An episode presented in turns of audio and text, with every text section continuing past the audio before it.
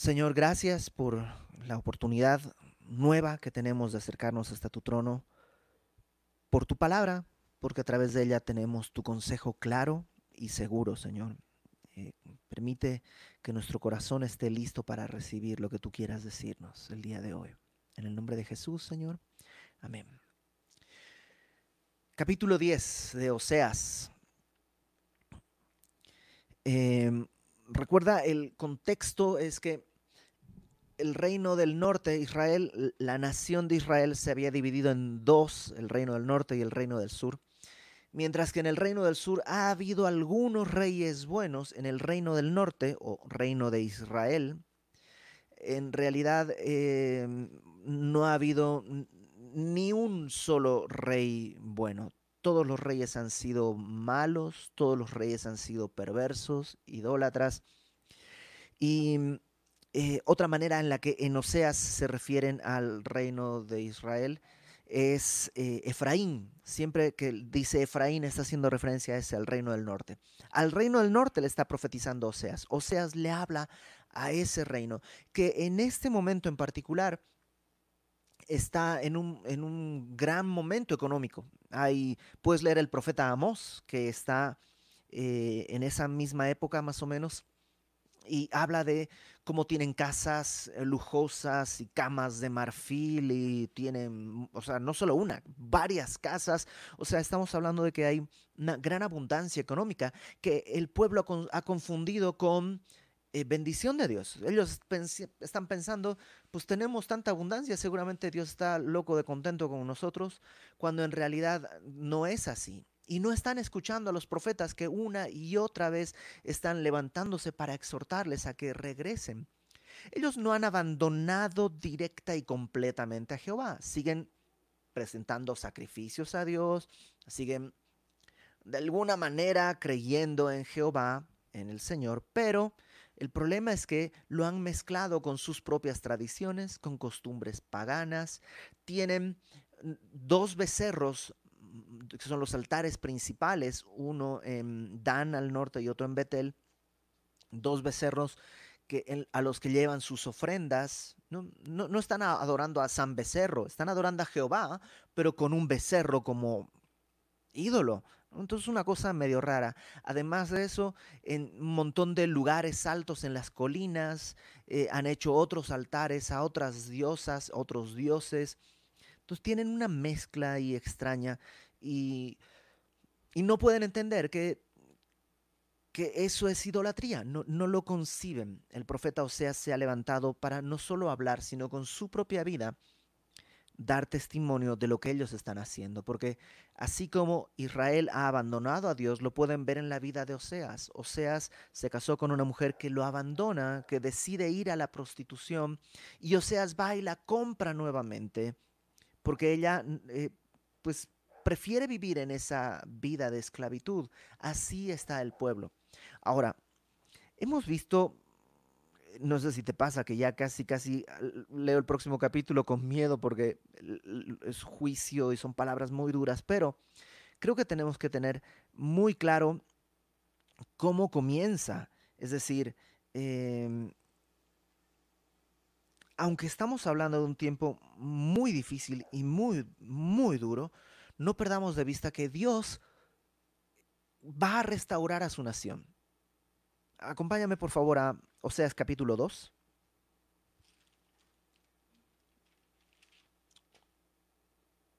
Oseas capítulo 2, versículo 16. Dios le dio esta promesa a su pueblo. En aquel tiempo, dice Jehová, me llamaréis Ishi y nunca más me llamarás Baali. O sea, vas a ser, van a, vamos a tener una relación, voy a ser tu marido, no, solo tu señor, hay una relación de intimidad ahí. Quitaré de su boca los nombres de los Baales, nunca más se mencionarán sus nombres, o sea, voy a limpiarte de idolatría, eso le está diciendo. En aquel tiempo haré pacto para, para, ti, pacto con las bestias del campo, con las aves del cielo, con las serpientes de la tierra. Quitaré de la tierra arco, espada y guerra. Te haré dormir segura, voy a cuidarte, vas a estar conmigo, le está diciendo. Te desposaré conmigo para siempre, te desposaré conmigo en justicia, juicio, benignidad y misericordia. Te desposaré conmigo en fidelidad y conocerás a Jehová. O sea, hay una promesa muy bonita. Al final va a haber una restauración. El pueblo no estará perdido para siempre verso 21 de Oseas 2, en aquel tiempo responderé, dice Jehová, yo responderé a los cielos y ellos responderán a la tierra, y la tierra responderá al trigo, al vino y al aceite, y ellos responderán a Jezreel, y la sembraré para mí en la tierra, y tendré misericordia de lo Ruama, y diré lo a mí. ¿Te acuerdas que estos eran los nombres de los hijos de, de Oseas, que básicamente quiere decir no compadecida y no pueblo mío? O sea, está desconociendo a sus hijos, pero al final dice Dios que a estos les dirá, tú eres mi pueblo, y tú dirás, Dios mío. O sea, hay una promesa de restauración. Tenemos que leer todas estas advertencias con esperanza, porque Dios no está desechando al pueblo porque se cansó, sino porque quiere llamarlo, quiere cautivarlo una vez más. Ahora sí, capítulo 10. Dice, Israel es una frondosa viña y una vez más toma este ejemplo como de la agricultura. O sea, eh, tiene muchas comparaciones, mucho simbolismo y dice, Israel es como una frondosa viña. Ya en otros pasajes Israel se compara con una viña, pero con una viña rebelde. En Isaías capítulo 5, léelo, es una viña a la que Dios le da todo y lo único que produce son pues, uvas silvestres, o sea, eh, fruta que no sirve. Es un fruto que no tiene ningún propósito. ¿Para qué ponerle eh, una protección y darle una buena tierra y cuidarla y todo si va a dar el fruto que da, o sea, pues cualquier planta, ¿no? No hay nada especial ahí. Acá le dice, Israel es una frondosa viña. ¿Te acuerdas que en el capítulo anterior, la semana pasada, en el versículo 10. O sea, 9, 10 dice, como uvas en el desierto hallé a Israel. Es decir, encontró a Israel en un desierto. Esa, esa, planta se iba a quemar, se iba a perder, se iba a destruir, pero yo la encontré, dice. O sea, la encontré, la tomé y casi casi lo que dice es como que me la llevé y la planté en un lugar de buena tierra. Así, e, esa fue la bondad, la misericordia de Dios para su nación. La encontró perdida y le dio un lugar donde establecerse, le dio un propósito, le dio una buena tierra. Y ahora Israel es una frondosa viña que da abundante fruto para sí mismo. O sea, ¿te imaginas? Es antinatural. ¿Qué árbol de naranja come naranja? ¿O qué árbol de mango come mango? O sea, lo lógico y lo normal es que un árbol dé fruto para otros, no para sí mismo. Pero este, este, esta, esta nación daba fruto abundante para sí mismo.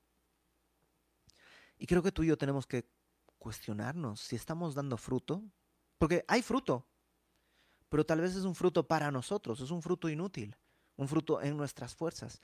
En Juan capítulo 15, Jesús habla de que Él es la vid y nosotros los pámpanos. Todo aquel que en Él da fruto, lo limpiará para que dé más fruto. Necesitamos entender si estamos dando fruto en Cristo o fruto en nuestras fuerzas.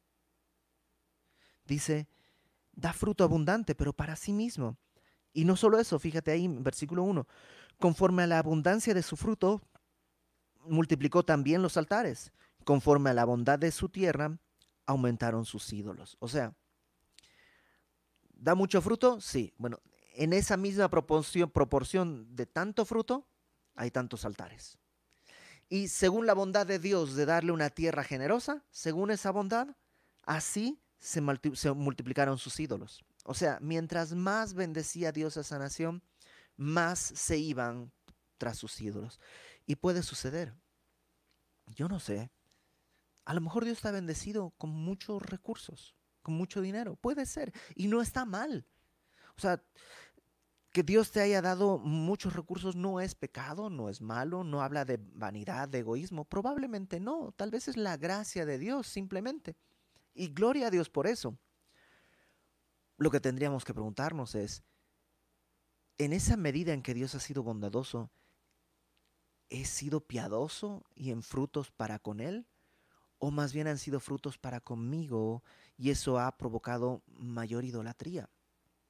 Yo conozco gente que cuando no tenía trabajo estaba en la iglesia y buscaba al Señor y todo, y cuando empezó a haber un poco más de trabajo, más provisión, más provisión, poco a poco, en vez de darle más gratitud a Dios, se fueron alejando. Es que el lo que pasa es que los domingos, como ya estoy en un puesto de gerencia, ya tengo que estar disponible, ya no puedo ir a la iglesia, ya no puedo servir, ya. Entonces, eh, toda esa abundancia en realidad está apartándolo en vez de acercándolo. Y, y, y todos corremos ese peligro. A veces no necesitas que te sumen dos, tres ceros al cheque a veces con que te sumen dos, tres pesos ya te, te esclaviza. Eh, siempre cito a, Juan Comodoro, que no nos pase lo que le pasó a Juan Comodoro, que buscando agua encontró petróleo, pero se murió de sed. Entonces, que no nos pase con eso. Le pasó al pueblo, en la abundancia abundaron los ídolos. Versículo 2 fíjate qué es lo que sucede. Está dividido su corazón. Y la Biblia una y otra y otra vez habla del peligro de tener un corazón dividido. Nuestro corazón no funciona dividido, no está diseñado para estar dividido. Jesús en Mateo 24, eh, perdón, Mateo 6, versículo 24, dijo que no se puede servir a dos amos a la vez. No se puede servir a Dios y a las riquezas. O amaremos a uno y despreciaremos al otro, o viceversa. No es posible. No, es que dicen no lo hagan. No, no, es que no se puede. No es, no, no es posible servir a dos señores. O sirves a Dios o sirves a las riquezas. Ya en el capítulo 7 de Oseas, vimos que Oseas eh, les dice al pueblo, son una torta no volteada, ¿te acuerdas? Una torta no volteada. Por un lado está caliente, quemada, por el otro lado está fría, está cruda. Entonces, e, e, e, esa mezcla en Apocalipsis Jesús dice, porque eres tibio, te vomitaré de mi boca.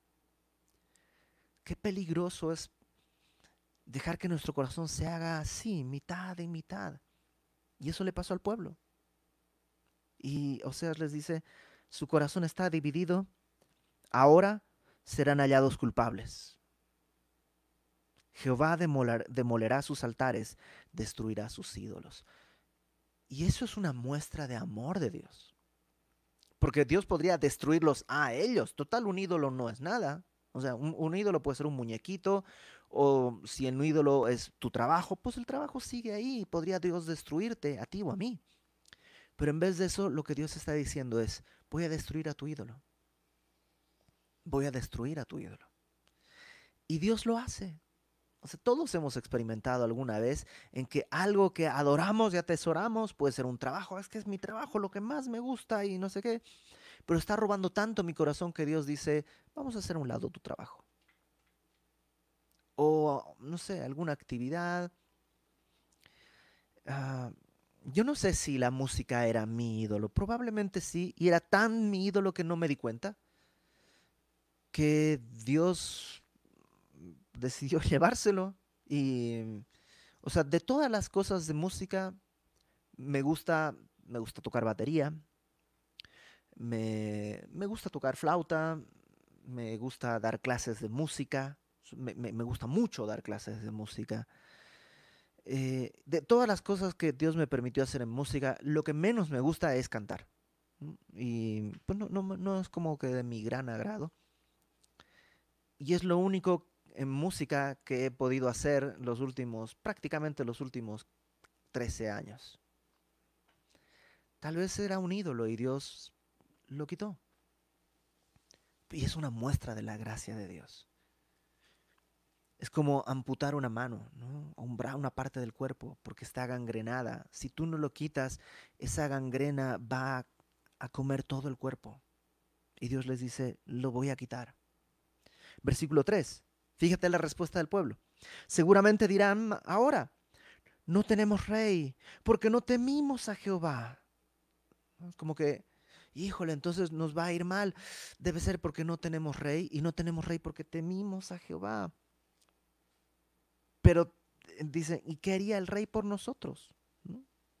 Acuérdate que en el capítulo 8, versículo 4, dice, ellos establecieron reyes, pero no escogidos por mí. O sea, es como que ellos ponían de rey a cualquiera, no eran reyes de la genealogía de David, no eran reyes que realmente buscaban a Dios. Y ahora ellos dicen, oh, nos van a conquistar los asirios, que eso es lo que va a suceder, y es porque no tenemos rey. Pero luego ellos mismos dicen, ¿y si tuviéramos rey qué? ¿En qué, podría hacer por nosotros? Es que el problema que ellos, o sea, ellos están pensando que el problema que tienen es de administración política. La nación va a caer porque hay una mala administración política. Si tuviéramos otro rey, si nos gobernara el otro partido político, ¿no? Antes estaba la derecha, ahora está la izquierda, pero mejor si está el de centro derecha, o mejor luego el de centro izquierda, o el de, no sé, los anarcopunks y luego lo, o sea, y podemos cambiar todo la, toda la esfera política, pero el problema no es política. El síntoma, tal vez, de una nación puede ser rebelarse en la política, pero el problema no es de política, el problema es de corazón. Su corazón está dividido. Y ellos están diciendo, si hubiéramos tenido rey, si hubiéramos temido a Dios, hubiéramos tenido rey y el rey nos hubiera librado.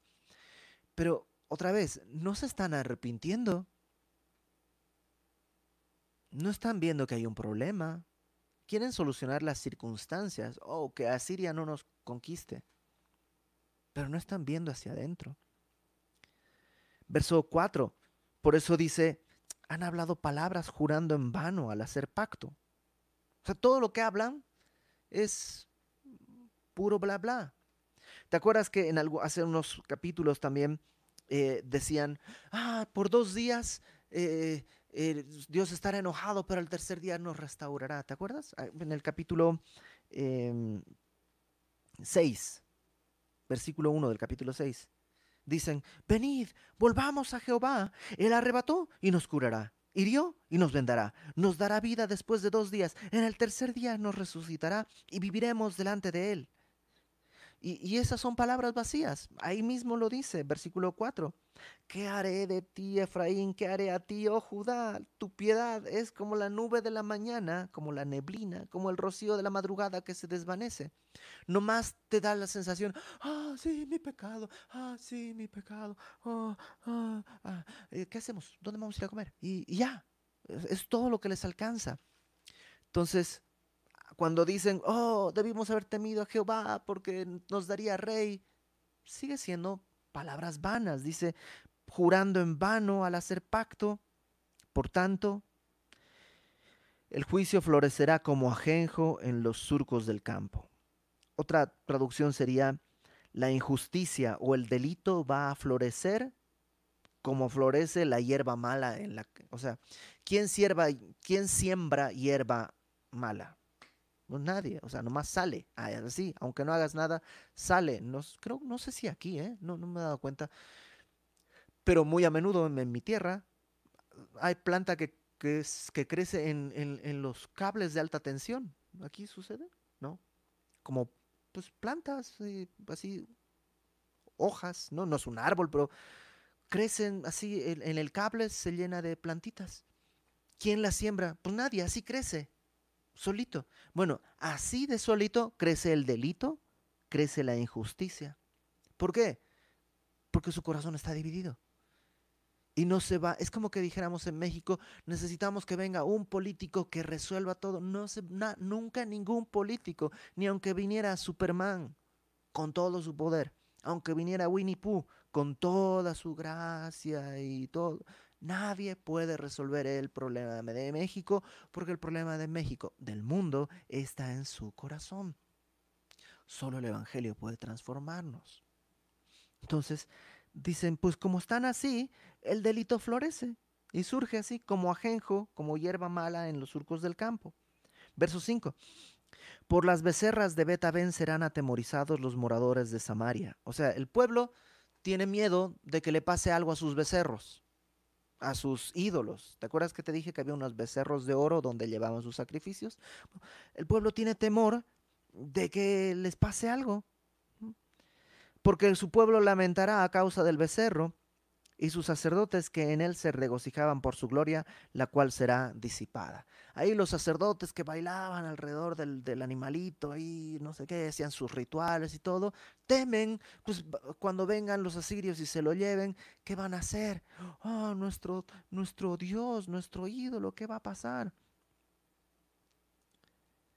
Verso 6, aún él, el becerro, será llevado a Siria como presente al rey Jareb el rey Jareb, es decir, no existe el rey Jareb, parece que es como un título.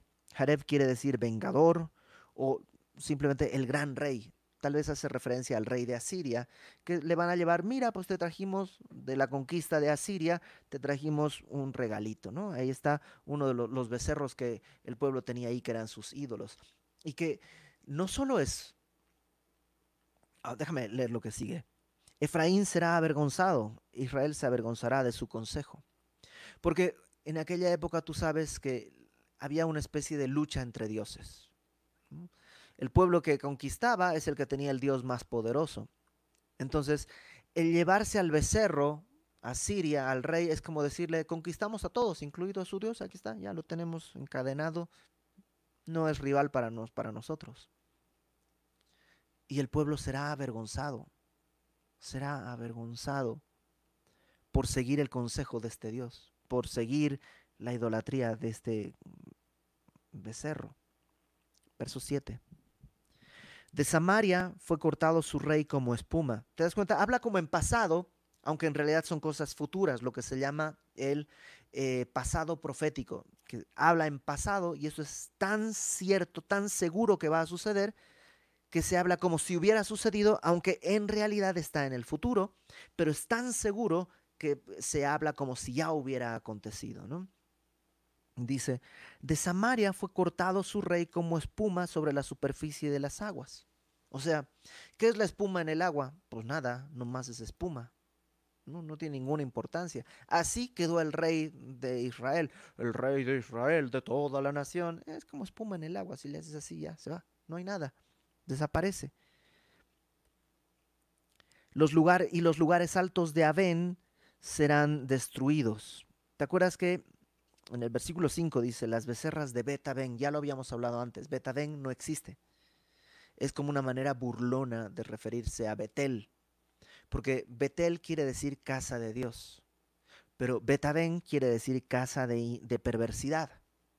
Entonces es como que sí, debería ser Betel, debería ser casa de Dios, pero mm, pues no es, es una casa de perversidad, ¿no? Sucede un poquito eh, como, ah, con, mucho respeto, ¿no? Pero cuando se dice, no, pues Guatemala, Guatepeor, ¿no? Es como un juego de palabras para decir que las cosas están peor de lo que deberían estar, ¿no? Entonces dice, ahí los lugares altos de Abén serán destruidos el pecado de Israel. O sea, Dios va a tirar todos los altares, lo va a destruir. Dice después, em, crecerá sobre sus altares espino y cardo. Va a estar abandonado, tan abandonado que en los altares donde antes llevaban sus sacrificios, se va a hacer monte. Va a subir el, el espino, el cardo, la hierba, se va a amontonar. Así van a quedar los lugares tan gloriosos que tenían, tan atesorados, van a quedar en nada. Y ellos dirán a los montes, cubridnos, y a los collados, caed sobre nosotros. Eh, algunas narraciones de cómo eran los asirios son terribles. Los asirios entraban a la ciudad y conquistaban con una crueldad terrible. Si había mujeres embarazadas, en general a toda mujer, digamos, la violaban pero si estaba embarazada, después de violarla, la abrían para sacar el, bebé que estaba dentro. A los niños chiquitos y a los bebés los aventaban contra la pared para literalmente reventarlos contra la pared. Entonces, lo que están diciendo es, todo esto va a ser tan terrible y tan fuerte que el pueblo va a decir, ¿saben qué? O sea, caigan piedras sobre nosotros, caigan las montañas sobre nosotros. En vez de, prefiero morirme que arrepentirme. ¿Te acuerdas cómo hemos visto que van a ser llevados como pescados, con garfios en la boca, con, como anzuelos, uno encadenado al otro y desnudos y humillados? Y lo que están diciendo es, no, no, no, prefiero morirme que vivir eso, como si solo hubiera esas dos alternativas. Está la tercera alternativa, que es arrepentirte ahora y buscar a Dios. Fíjate cómo Dios sigue exhortando al pueblo. Verso 9. Desde los días de Gabá has pecado. ¿Te acuerdas los días de Gabá que vimos la semana pasada? Estos capítulos finales del libro de jueces donde hay un levita con su concubina que se van a quedar en Jebús, donde están los jebuseos, y su siervo le dice, aquí quedémonos a dormir, y el levita dice, no, no, no, ¿cómo crees? Esta es tierra gentil, vamos a una tribu, a un pueblo de la nación de Israel, y cuando llegan a una tribu de la nación de Israel, hay tanta perversidad que lo quieren violar a él, y, y, este hombre, junto con el que los, les está dando ahí eh, un lugar donde dormir, eh, saca a su esposa, a su, ni su esposa, a su concubina, y la violan toda la noche hasta que al final, al, amanecer, eh, está tirada en la puerta y el levita sale y le dice, órale, vámonos. Y como no se mueve, la sube a su, a su, a su burro, a su caballo, y este, se va a su casa, la corta en 12 pedacitos, envía los pedazos por toda la nación y dice, esto han hecho los de Gabá. Y entonces se reúnen todas las tribus para ir a pelear contra Gabá. Y pues hay una serie de problemas, una matanza tan grande ahí, de, primero de un lado, luego del otro, y matan a todas las mujeres y, híjole, se arma todo un problema tan grande que resuelven el asunto diciendo, bueno, pues ahora los de esta tribu no tienen mujeres. ¿Qué hacemos? Ah, pues ya sé, vamos a darles un día que puedan salir a robar mujeres de otra tribu para que puedan venir. O sea, cada solución es peor. Hay, hay, o sea, nomás piensa, hay problemas matrimoniales, morales, de, de homosexualismo, de crueldad. O sea, una, y es tan terrible que el libro termina diciendo, así era ese tiempo. No había rey en Israel y cada quien hacía lo que bien le parecía. Bueno, vuelve a tomar esta escena y dice, desde esos días has pecado, no ha cambiado nada Israel, ¿por qué no ha cambiado nada? Allí estuvieron, esa frase otras Biblias la traducen como no han cambiado, como que estuvieran allí no los tomó la batalla de Gabaa contra los inicuos. Esa frase es muy difícil de traducir y yo lo puse aquí. Eh, varias Biblias traducen esta parte como sufrirán exactamente lo mismo. O sea, ¿te acuerdas que te dije que se reunieron para destruir a la nación? O sea, perdón, toda la nación se reunió para destruir a esta tribu. Bueno, les va a pasar lo mismo pero ya los asirios vendrán a destruirlos. Y los castigaré cuando lo desee, y pueblos se juntarán sobre ellos cuando sean atados por su doble crimen. O sea, va a venir el castigo. Y ahora toma una vez más otro ejemplo como una metáfora. Efraín es novilla domada que le gusta trillar. Eh, una novilla domada es una es como una vaquita chiquita, pero que le gusta trillar, porque la verdad trillar es fácil. No, sé si tú te acuerdas de cuando vimos a Ruth o alguna cosa así, pero cuando eh, está, digamos, ya el campo de trigo ya está listo, vas y recoges las gavillas, ¿no? Cortas todas las gavillas, las gavillas son como las ramitas que tienen los granitos de trigo. Y llevas todo eso a un lugar que se llama la era. Y en la era, que normalmente era un lugar en una, elevación y generalmente eh, rodeado con un muro o algo así. Se ponía ahí toda esa, todas esas gavillas y había una especie de piedra que se hacía rodar sobre eh, las gavillas porque la piedra como que medio molía y eso hacía que se descascare el trigo, se separa el trigo de su cascarita. Eso es trillar.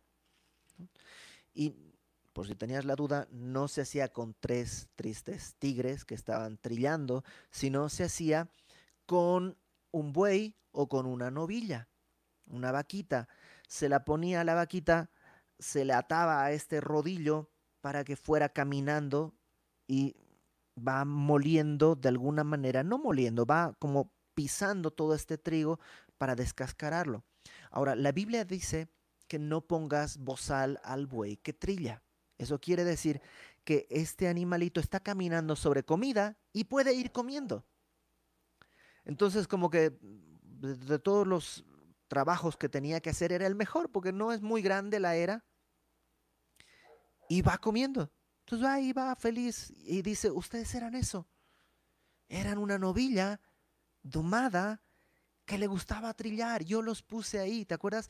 Te tomé como una uva en el desierto y te planté a un lugar, a una ladera fértil, dice en Isaías capítulo 5. Pero, ¿qué va a pasar? Como no tuviste gratitud, verso 11 yo pasaré sobre su lozana cerviz, haré llevar yugo a Efraín. O sea, su lozana cerviz es como su, su, pues no necesitaba eh, eh, yugo, ¿no? La novilla que está trillando no necesita yugo. Ahí va caminando, jalando el, rodillo ese. Pero en cambio, cuando tiene que ir al, al campo para arar para barbechar, entonces sí se le pone un yugo. El yugo es este madero que se le ponía aquí en el cuello entre dos animales. Yunta también se le, es esa cosa que se le pone acá para que esté la yunta de bueyes caminando. Y, y ese trabajo no es lo mismo. Ahí trabajas bajo el sol, mucho campo, sobre tierra. Tienes que estar jalando un arado que el arado, o sea, el, arado no, no, es una cosa nomás que avanza. Tiene una especie de pico que tiene que, el, el, que va arando tiene que clavarlo en la tierra. ¿no? Entonces lo clava en la tierra y entonces ahora sí, tienen que jalarlo y eso no va por la encimita, así como haciendo una rayita. No, no, no, tiene que entrar y tiene que ir rompiendo la tierra. Por eso es tan difícil. Y el día de hoy se utiliza maquinaria pesada porque tiene que entrar profundo y ahí ir es que haciendo el surco. Y pues, ¿qué preferirías si fueras, o sea, una vaca? ¿Qué preferirías? ¿Estar en, el trillo o, o estar arando? Y Dios le dice, estabas ahí, pero ahora vas a tener que vivir el trabajo vas a tener que pasar todo este tipo de penurias. Dice, haré llevar yugo a Efraín, arará Judá, quebraré, quebrará sus terrones, Jacob. Entonces, es, empieza a cambiar un poco de metáfora porque dice que la tierra está dura, hay que quebrar los terrones. Cuando la tierra está blanda no hay terrones, es pura tierra así blandita. Cuando habla de terrones es que la tierra está dura y esa tierra dura no sirve para sembrar, como sus corazones. Dios les ha hablado una y otra vez, una y otra vez, y sus corazones no, no reciben la palabra. Ahí rebota. ¿Te acuerdas que el sembrador salió a sembrar y parte de la semilla cayó en el camino y no entró? Ahí nomás se perdió, vinieron las aves y se la llevaron, porque no entra. Tierra dura no recibe semilla. Y necesitan hacer algo con su corazón. Por eso dice el versículo 12 sembrad para vosotros en justicia, segad para vosotros en misericordia. Sembrad en justicia, segad en misericordia.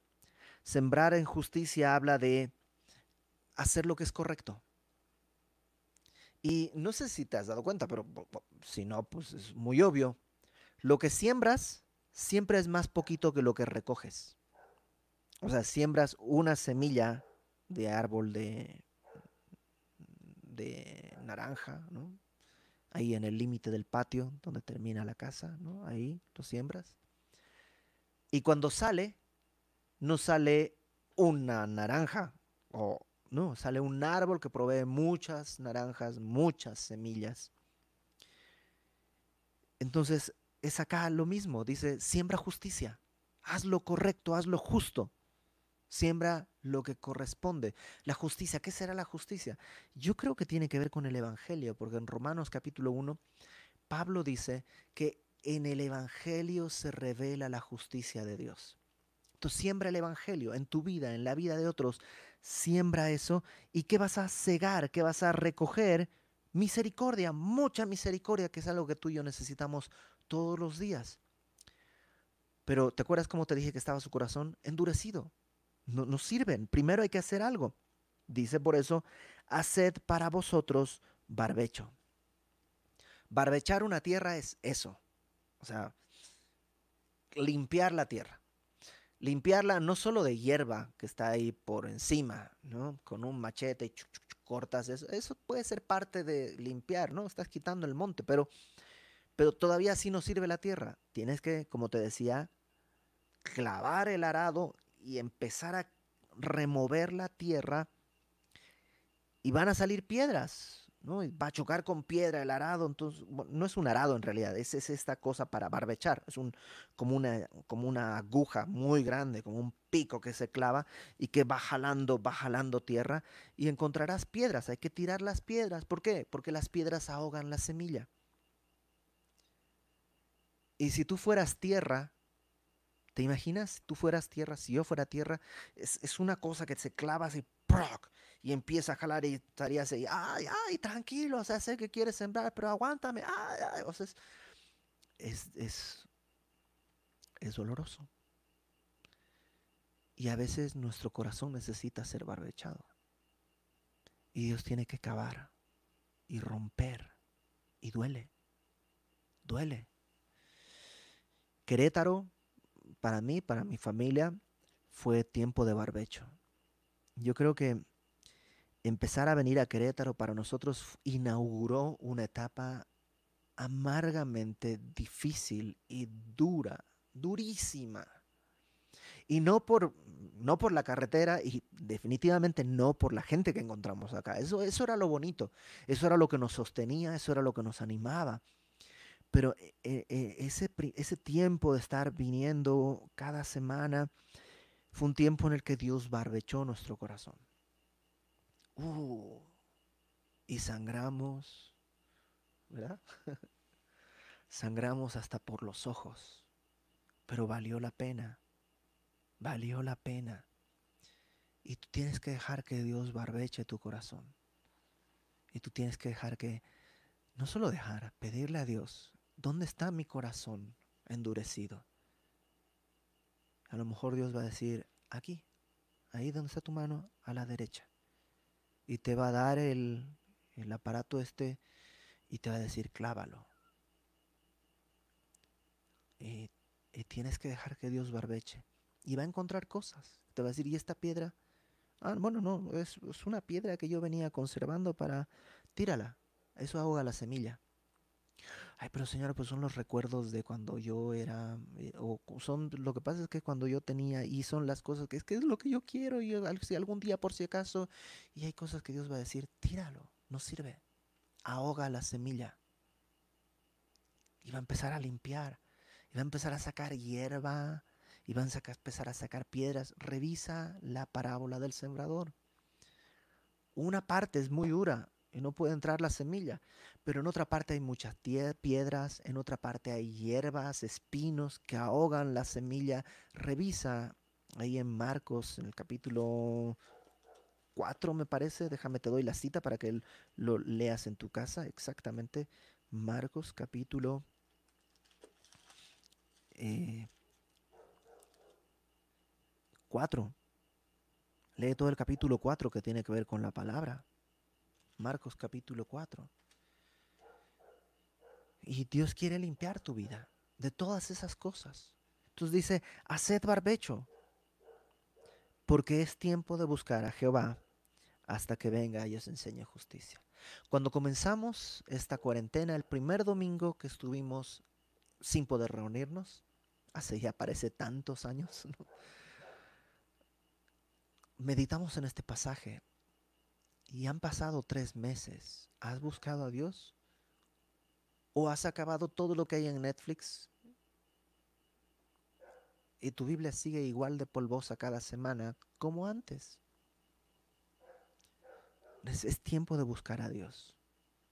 Este tiempo en que Dios está haciendo barbecho en toda la sociedad y está quitando un montón de cosas, es tiempo de buscar a Dios.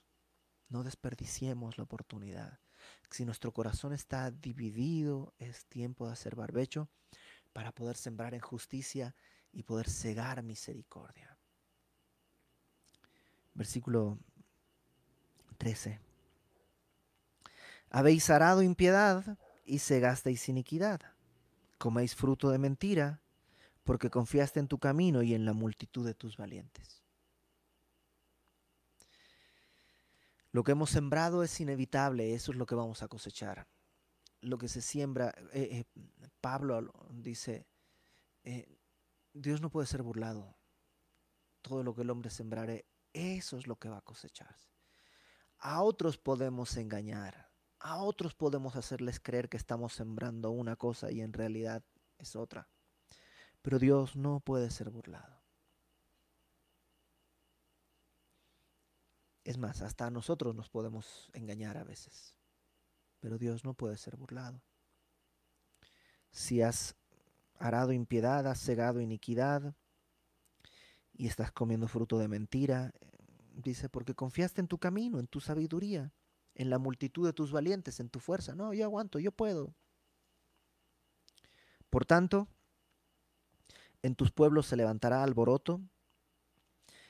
Y esto se cumplió literalmente, o sea, vino el imperio asirio, fue todo un alboroto, tus fortalezas serán destruidas, todas las ciudades eh, fortificadas fueron destruidas. Como, como destruyó Salmán a Bet Arbel en el día de la batalla, cuando la madre fue destrozada con los hijos. No hay ningún dato seguro acerca de qué es Salmán y que es Bet Arbel.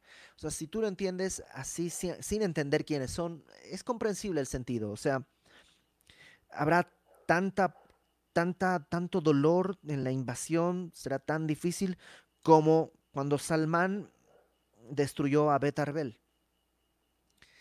Pero mm, no sabemos exactamente a qué se refiere. Algunos piensan que Salmán hace referencia a Salmanazar II, que es el que conquista eh, Israel. Esto lo puedes leer en 2 Reyes capítulo 17. Betarbel tal vez hace referencia a alguna ciudad que se conquistó antes de venir al reino de Israel. Es como si dijeran, así como fue de perverso con los de Betarbel, así va a ser con Israel. Verso 15, así hará a vosotros, Betel, por causa de vuestra gran maldad a la mañana será del todo cortado el rey de Israel. A la mañana quiere decir en un instante, o sea, no va a amanecer. Y no está hablando del rey en el sentido de esa persona, sino del reino de Israel, la nación entera en un instante. Y es una profecía muy dura, pero a la vez tiene una gran solución. Lo que les está diciendo es, haz barbecho. Entonces creo que tú y yo necesitamos examinar, número uno, ¿qué fruto estamos dando? Porque seguramente hay fruto. O sea, hasta la hierba mala da fruto. Un fruto inútil, pero hay fruto. ¿Cuál es el fruto que estamos dando? Y a lo mejor, pues sí, queremos dar uvas, ¿no? Él es la vid, nosotros queremos dar uvas, pero estamos pegados a un espino, no a la vid. Necesitamos regresar a Él. Tal vez no hay buen fruto porque la tierra necesita ser abarbechada. Es tiempo de buscar a Dios. Todavía es tiempo de buscar a Dios. La nación al final dice la palabra que regresará.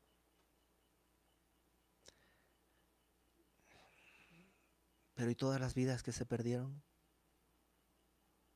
Y todos los niños que se estrellaron contra los muros. O sea, igual mi vida Dios es fiel, Dios me va a sostener, Dios me va a guardar, Dios me va a regresar. Pero ¿y todos los años perdidos? ¿Y todas las heridas que puedo haber hecho en mis hijos, en mi esposa, en la iglesia, a mis amigos, a gente que no son mis amigos, gente que tuvo la mala fortuna de cruzarse conmigo cuando estaba buscando con quién desquitarme? Sí, Dios es fiel, pero lo sembrado se va a cosechar. Y Dios el día de hoy está diciendo, siembra en justicia. O sea, siembra en justicia.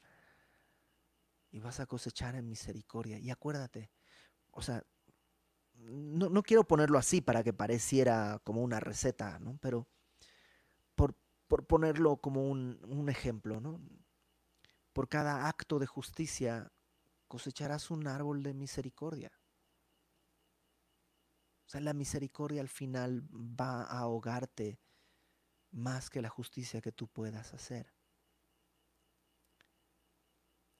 Y es tiempo de buscar a Jehová. Vamos a orar. Señor, gracias porque pues el día de hoy podemos venir delante de ti y tú sabes lo que hay en nuestro corazón, si está dividido o en verdad te pertenece.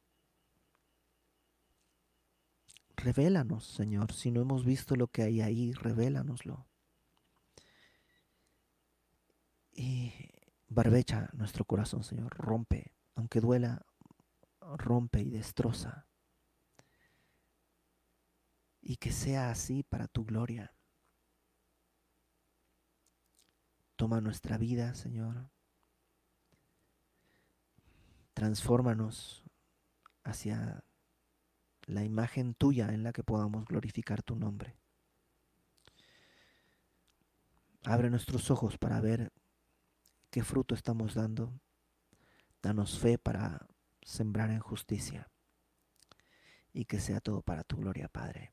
En el nombre de Jesucristo, nuestro Salvador Amén.